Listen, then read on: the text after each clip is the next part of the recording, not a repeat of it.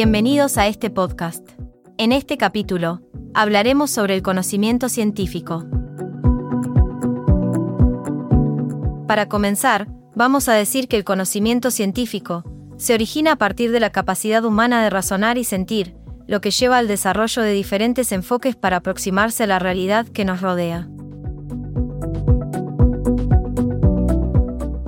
Estas actitudes generan distintos tipos de conocimiento, que pueden ser igualmente válidos, dependiendo de si se basan en la razón o la afectividad.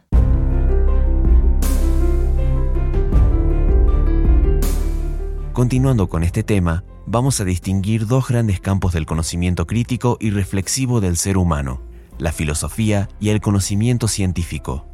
Mario Bunge, un epistemólogo argentino, define la ciencia como conocimiento racional, sistemático, exacto, verificable y por consiguiente fiable.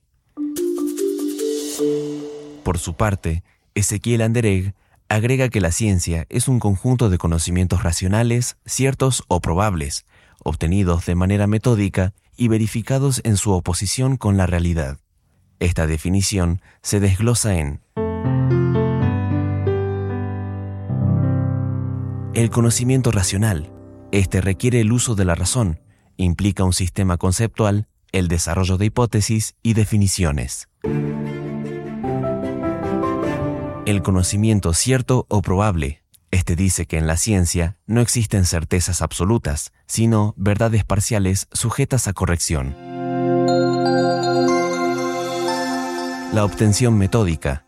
Acá se argumenta que los conocimientos científicos se obtienen siguiendo reglas lógicas y procedimientos técnicos organizados según convenciones científicas. La verificación empírica. Esta habla de que la ciencia se ocupa de fenómenos susceptibles de ser contrastados empíricamente. La sistematización orgánica. En la misma, los conocimientos científicos se organizan y sistematizan de manera coherente la referencia a objetos de una misma naturaleza. En esta, los conocimientos científicos se refieren a objetos homogéneos. Por último, los susceptibles de ser transmitidos. Esto quiere decir que deben ser comunicables mediante un vocabulario propio claro y preciso. Por otro lado, Carlos Sabino destaca que la ciencia es una actividad humana y social, no es una actividad individual o abstracta. Así también, se resaltan cinco características de la actividad científica que vamos a ver a continuación. En primer lugar, está la objetividad. Esta quiere decir que la actividad científica debe ser despojada de valoraciones y concordar con la realidad del objeto. En segundo lugar, encontramos a la racionalidad. Esta pregona el uso de la razón para llegar a los resultados. En tercer lugar, tenemos a la sistematicidad. La misma busca construir sistemas de ideas coherentes y amplios.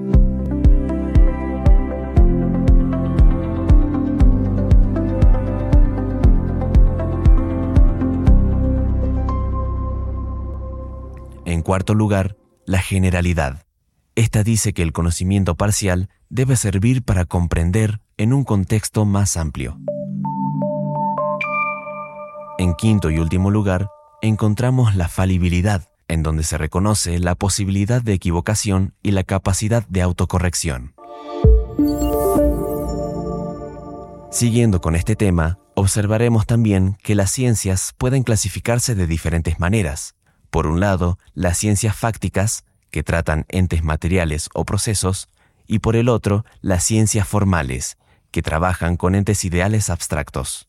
Además, vamos a destacar las ciencias puras o básicas, que buscan leyes generales y teorías amplias sin preocuparse por aplicaciones prácticas, y las ciencias aplicadas, que se centran en la aplicación práctica de teorías generales para resolver necesidades humanas. La clasificación de las ciencias puede ser arbitraria en ciertos casos, y es importante recordar que en la práctica muchas disciplinas científicas se superponen o requieren enfoques interdisciplinarios. Como resumen general de este episodio, vamos a entender que el conocimiento científico se origina a partir de la capacidad humana de razonar y sentir, lo que lleva al desarrollo de diferentes enfoques, para aproximarse a la realidad que nos rodea. Estas actitudes generan distintos tipos de conocimiento, que pueden ser igualmente válidos, dependiendo de si se basan en la razón o la afectividad. Esto fue todo por hoy, recuerden ver la teoría en los libros, no solo en el módulo. Los esperamos en un próximo podcast de la carrera.